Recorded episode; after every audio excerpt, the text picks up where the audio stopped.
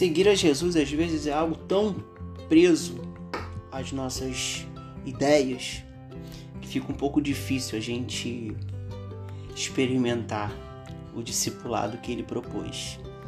Graça e paz, esse é mais um EBD Plus. Estamos aqui para refletir sobre o que Deus tem nos orientado na nossa escola bíblica dominical da Igreja Batista Central em Nova Iguaçu. Estamos estudando nesse trimestre a revista Ser Discípulo. E hoje, na lição 7, vamos falar sobre o ser discípulo em Cristo, o diferencial do discipulado de Cristo.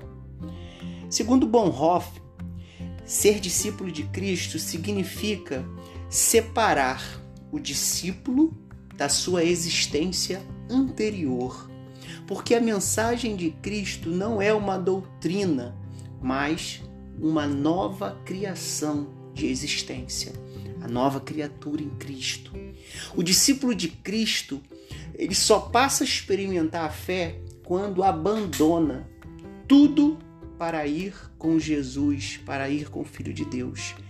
E esse discipulado não está vinculado a uma religião, mas está vinculado ao mediador que é Jesus. Nessa busca que a gente está vivendo na nossa congregação, na nossa igreja, de ser uma igreja discipuladora, uma igreja acolhedora, uma igreja que agrega, uma igreja que vive o amor, muitas vezes a gente constrói idealizações. E a gente acha que a partir dessas idealizações, como eu devo ser como um ser religioso, ou um ser moralmente aceito diante de Deus, a gente esquece essa dimensão do Cristo nos fazendo discípulos dele todos os dias, nos chamando para abrir mão dessa vida anterior para essa nova existência, para que possamos, a partir dele, que é o mediador, experimentar o discipulado, o ser discípulo. E é sobre isso que a gente precisa entender. O diferencial de, do discipulado em Cristo, do discípulo, do discípulo de Jesus, ele é, ele está principalmente nessa ideia do mediador, sempre presente, do Emanuel, o Deus conosco. E esse Deus sempre presente nos mostra que ele como mediador ele como o Cristo, o Messias, como o próprio Deus e o Filho de Deus encarnado, ele se tornou servo, se fez servo. Em João 13, do 3 a 9, quando Jesus ele lava os pés dos discípulos, ele está demonstrando ali não apenas uma atitude de ruptura né, com a tradição daquele tempo em que o mestre nunca iria lavar os pés dos seus discípulos. E isso sim é uma ruptura, mas além disso, ele está ensinando que o padrão, que a ação, o experimentar ser discípulo de Cristo, dele, está voltado nessa atitude de se igualar a todos e se tornar servo de todos. Quem não fizer isso, como ele responde para Pedro, não tem parte com ele. E é isso que muitas vezes nós não conseguimos entender, porque na nossa ideia, nós que vamos discipular, detemos o conhecimento e transmitimos o conhecimento. Mas o discipulado, nos moldes de Cristo, é experimentado na convivência, na relação que quebra todas as barreiras. E a outra barreira que foi quebrada é justamente a barreira da, da exclusão. Aquela mulher samaritana em João capítulo 4, além de ser uma mulher, era uma samaritana, ela nunca poderia, nunca seria tolerado ela estar diante de um homem judeu. E ainda assim, Jesus vai ao encontro dela para discipulá-la, para tornar aquela mulher uma discípula dele. Isso a gente encontra em outras passagens, tanto do Evangelho de Cristo como na igreja primitiva, a grande participação das mulheres como discípulas de Jesus. Também no discipulado de Jesus, os seus seguidores é, são vistos pelo próprio Mestre, não, não mais como servos do Mestre, mas como amigos. Em João 15, 14 e 16, Jesus fala que nós nos tornamos amigos de Deus quando fazemos aquilo que Ele ordena, ou melhor, aquilo que Ele nos ensina. E Ele não nos chama mais como escravos ou servos, porque o servo não sabe o que o seu Senhor faz. Em vez disso, Jesus nos chama de amigos, porque tudo o que ouvi do Pai, assim diz Ele, eu lhes tornei conhecido. Tudo que Jesus ouviu do Pai, Ele revela aos seus amigos, aos seus discípulos. Então, no discipulado de Jesus, nós experimentamos a mediação da, é, que nos ensina a ser servos. Nós experimentamos da inclusão de, daqueles que por nós é excluído, mas ele traz e ele agrega. E no discipulado de Jesus, ele nos faz amigos. E tudo isso, eu acho que isso é o mais potencialmente é, significativo para nosso tempo, para o nosso tempo. Tudo isso não é nossa capacidade de segui-lo, de fazer o que ele fez, de cumprir e de, se, de, de nos tornar amigos dele. Nós só podemos fazer isso e só conseguimos fazer isso a partir de uma capacitação espiritual, que é a própria promessa do Espírito Santo Jesus ele promete o consolador.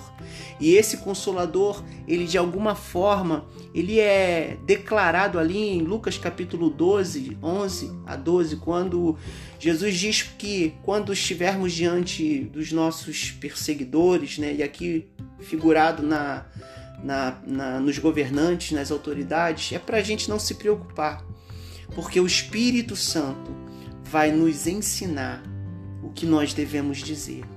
Também lá em João, no Evangelho de João, no capítulo 20, 20 a 22, quando Jesus aparece ressurreto, ele sopra sobre os discípulos o Espírito Santo. E com isso ele nos coloca e nos apresenta uma, uma outra forma de nos capacitar que não é só o conhecimento intelectual, nem só a disposição e a motivação do coração, mas essa capacitação que só Ele pode nos dar, que é o Espírito Santo. Ou seja, Jesus ele nos mostra que ser discípulo dele não é a nossa não é pela nossa capacidade, mas é por um mover do Espírito Santo de Deus em nós. Por isso, seguir a Jesus é essencialmente ter uma intimidade de andar com Ele todos os dias. Por isso é importantíssimo a gente orar de manhã e durante o nosso dia a dia a gente ficar conectado a Ele, porque Ele está conosco, para que em cada situação que nós vivamos possamos perceber a presença dele se manifestando e as oportunidades que ele nos dá de sermos como ele é. Seguir a Jesus é olhar a forma como ele se relaciona com o Pai, de intimidade, de oração, de momentos a sós, de, de ir ao monte, de se isolar para poder clamar, para poder se preparar, assim como Jesus fez várias vezes durante o seu ministério, mas também na forma como ele se relaciona com as pessoas, como ele olha aquelas pessoas que vivem à beira do caminho, os leprosos, as mulheres samaritanas do nosso tempo, que muitas vezes são todos aqueles grupos que por nós são segregados, são excluídos, mas que para Deus são alvos do amor dele. Então, seguir a Jesus é ter intimidade e andar com ele, é olhar a forma como ele se relacionava com o Pai e como ele se relacionava com as pessoas e buscar ser semelhante a ele. Porque Somos discípulos de Cristo quando nós experimentamos em Cristo que estamos predestinados.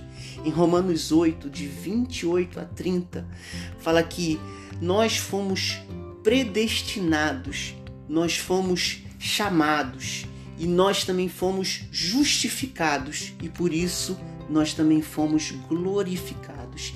E aqui Paulo ele está trazendo, na verdade, uma, uma noção de processo, esse, é, esse estar sendo transformado para que possamos, como ele coloca lá em Efésios capítulo 4, do 11 ao 13, para que nós possamos alcançar uma maturidade, uma unidade de fé do conhecimento do Filho de Deus, para que possamos atingir essa plenitude que só existe em Cristo, ou seja, nós, como discípulos de Cristo, estamos experimentando esse chamado anterior, essa predestinação para a glorificação, para experimentar a medida da plenitude de Cristo. Tudo dentro desse processo de transformação. Como diz em 2 Coríntios 3, de 17 a 18. Todos nós, em algum momento, vamos ser transformados com a glória cada vez maior, a qual vem do Senhor, que é o Espírito. Ou seja, nós estamos num processo em que nós recebemos e, fomos despertados para uma destinação anterior que Deus tem para nós, de nos tornar nesse processo de estar sendo nesse mundo até alcançar a plenitude de Cristo. E essa transformação no dia a dia, na nossa vida, nas nossas relações que temos uns com os outros, ela é de glória em glória, cada vez mais num processo gradual até alcançar essa plenitude. E dessa forma, o discipulado é andar como ele andou. Como em 1 João 2, 5 e 6 nós podemos encontrar que nós podemos afirmar que permanecemos nele e por isso devemos andar como ele andou. Nesse propósito, nessa direção, nós alcançamos ou vivenciamos uma realidade de sermos apresentados, de buscar essa, essa vida em perfeição com Cristo. Por isso, quero terminar aqui essa reflexão pensando com vocês sobre é, três pontos né, que nós podemos resumir a nossa lição de ser discípulo, o diferencial de ser discípulos de Cristo. Os discípulos de Cristo, então, experimentam um propósito no discipulado, como John Stott ele vai apresentar. Esse propósito que para John Stott é um propósito eterno ou seja, está ligado a essa predestinação lá de Romanos capítulo 8, 28 a 30. Esse propósito do discipulado, ele é histórico, ele está sendo no mundo, nós no mundo estamos num processo de transformação e de santificação.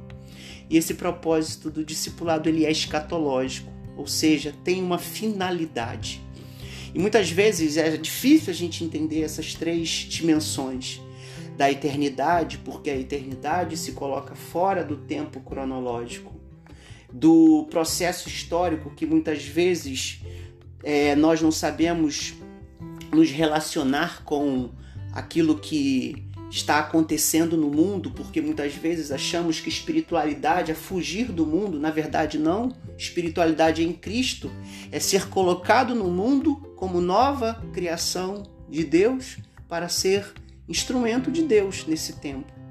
E essa dimensão escatológica, que muitas vezes a gente acha que a palavra escatologia está ligada apenas às coisas que irão acontecer no tempo histórico. Mas na verdade, escatologia está ligado à ideia de finalidade, de estar completo no mundo.